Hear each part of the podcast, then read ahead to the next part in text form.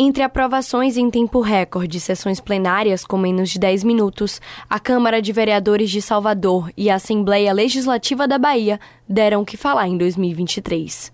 A complexa mini-reforma tributária, por exemplo, foi aprovada pelos legisladores soteropolitanos poucos dias depois de ser encaminhada pelo prefeito Bruno Reis do União Brasil. Curiosamente, a matéria recebeu apoio até mesmo da bancada de oposição. O vereador Edivaldo Brito, em entrevista à Rádio Metrópole, criticou o curto tempo para aprovação do texto. Não foi um projeto só, não.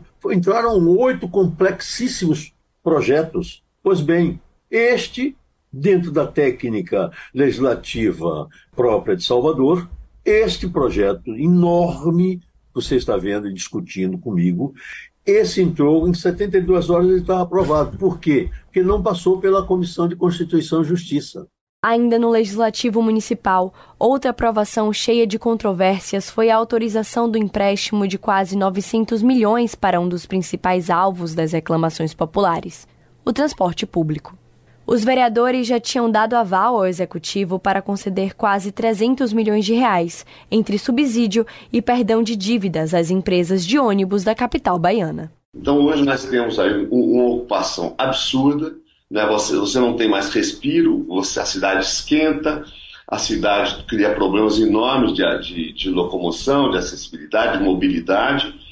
E, e, a faixa litorânea, não é? que você tem aquela. deveria ter a mata de restinga, todas essas coisas estão ocupadas por esses pigões, você diz. Então estamos tamponando a frente do mar, não deixa a brisa entrar. A fala do arquiteto Marcelo Ferraz sobre Salvador se relaciona às intervenções urbanísticas vivenciadas pela cidade. Mesmo debaixo de protestos e críticas, o ano encerrou na Câmara de Vereadores com a aprovação do polêmico projeto que permitiu à Prefeitura de Salvador vender 40 terrenos públicos. 14 são áreas verdes.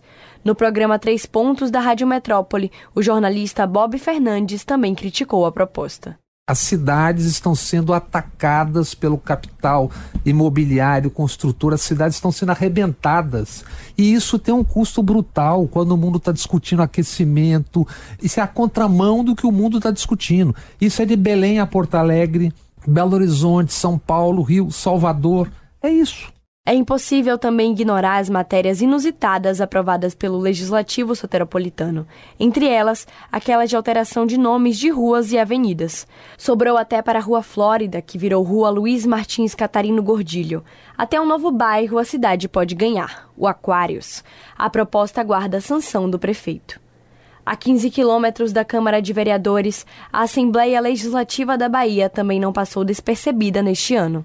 Parlamentares se rebelaram contra a Via Bahia, concessionária administradora de trechos da BR-324 e BR-116.